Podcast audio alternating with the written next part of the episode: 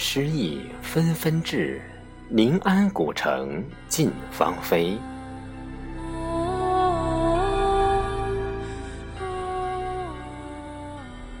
七月芳菲，梦入镜泊赏花。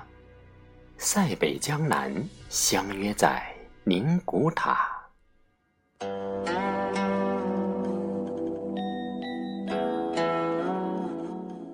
诗者人心，传一曲杏坛佳话，书香墨染，把诗心诗意留下。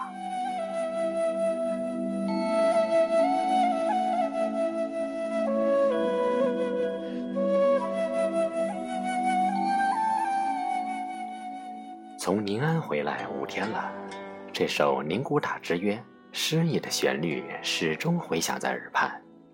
仿佛这场语文人的盛会正在中场休息。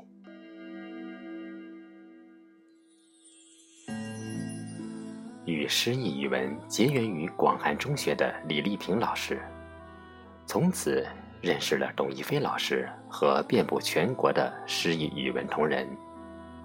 从去年的十二月起，就开始期待这次年会，期待早日目睹女神和各位老师的风采。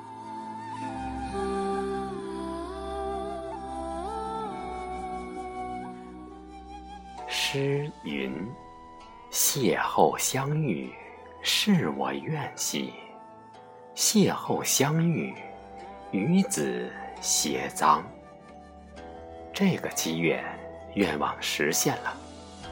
工作室给了我最高的礼遇，以特邀专家的身份出席诗意语文首届年会，令我不生惶恐与期待。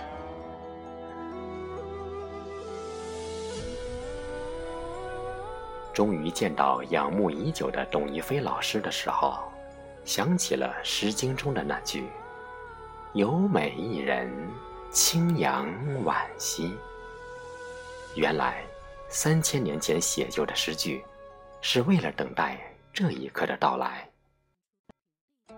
一飞老师多年来潜心于诗意语文的琢磨，早已一身诗意，宛若清风拂过四海。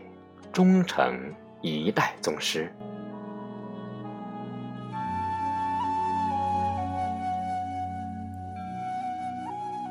在短短的两天里，见证了那样一群心中有梦想、有诗意的语文人，从全国各地奔赴到一起，正如赶赴一场盛大庄严的仪式，正如到每个人的远方去寻觅诗行。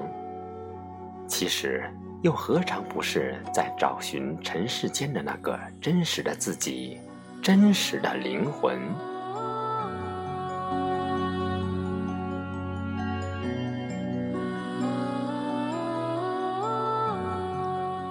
也许我们很多人行走在千篇一律的人生轨迹上，将每一天都过成了昨天的重播。与诗意语文结识。让我忽然感觉到一股庞大的力量伴随着自己。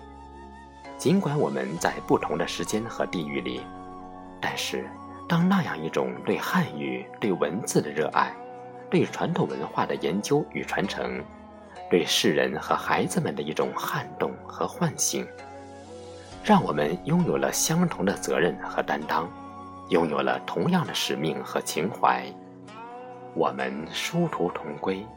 都在用自身的力量努力去完成对汉语的一种拯救。一飞老师在年会沙龙上说的一段话激起全场的共鸣。我认为诗意语文的关键词是回归。在小说家们拼命的追求新奇特的时候，我在原地等你们。这是一种守候和回归。我们的母语天生美丽，天生诗意。如果我们教的是语文，它必然是充满诗性的。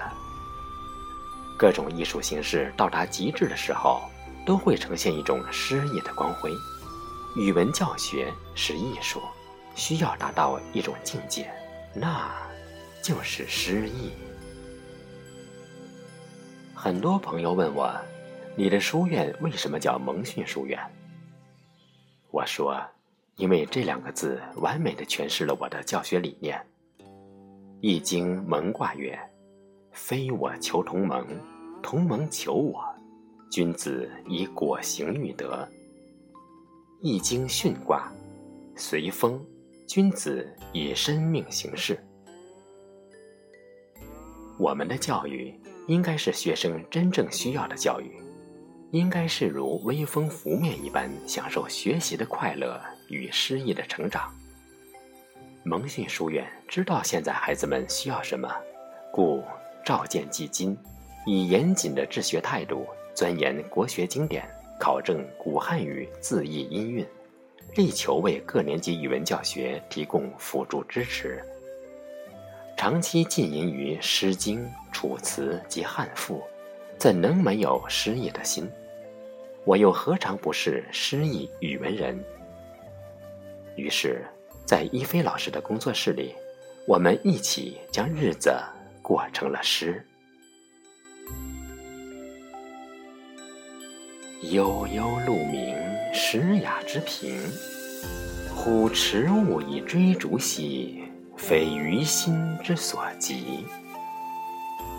在这一句句、一首首醉人的长歌闲唱里，我们带着孩子们一起追溯先祖的文脉，一起回归语文的诗意，一起走向文化的远方，去寻诗，去写诗，去作文，去做人，共同担当着一份厚重而崇高的使命。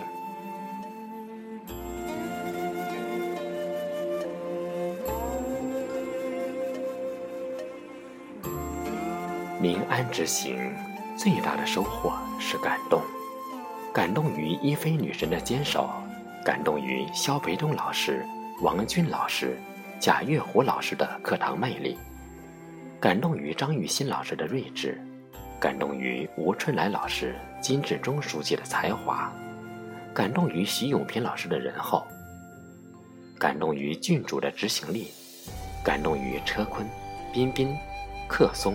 玉峰等老师们的热情与付出，感动于专门负责接待我的新颖老师无微不至的悉心关照，感动于石头王三步成银七步得富，感动于这一群心中有梦想、有热情的专业拔尖、充满朝气的团队。虽然所有人都是首次谋面。但是，相同的追求却让我们成为家人、亲人。今后的日子里，我们彼此帮助、支持，共同促进、共同提高，用实践行动践行着国学文化中的和与义的理念，诠释着团队与合作的含义。一个人会走得很快，但是一群人会走得更远。在优秀的团队里。没有失败的个人，这样的合作与和谐，让参与其中的所有人都快乐着、幸福着。傅波老师说：“明年曲靖，诗意语文人不见不散。我要是去了，好酒款待，留此为证。”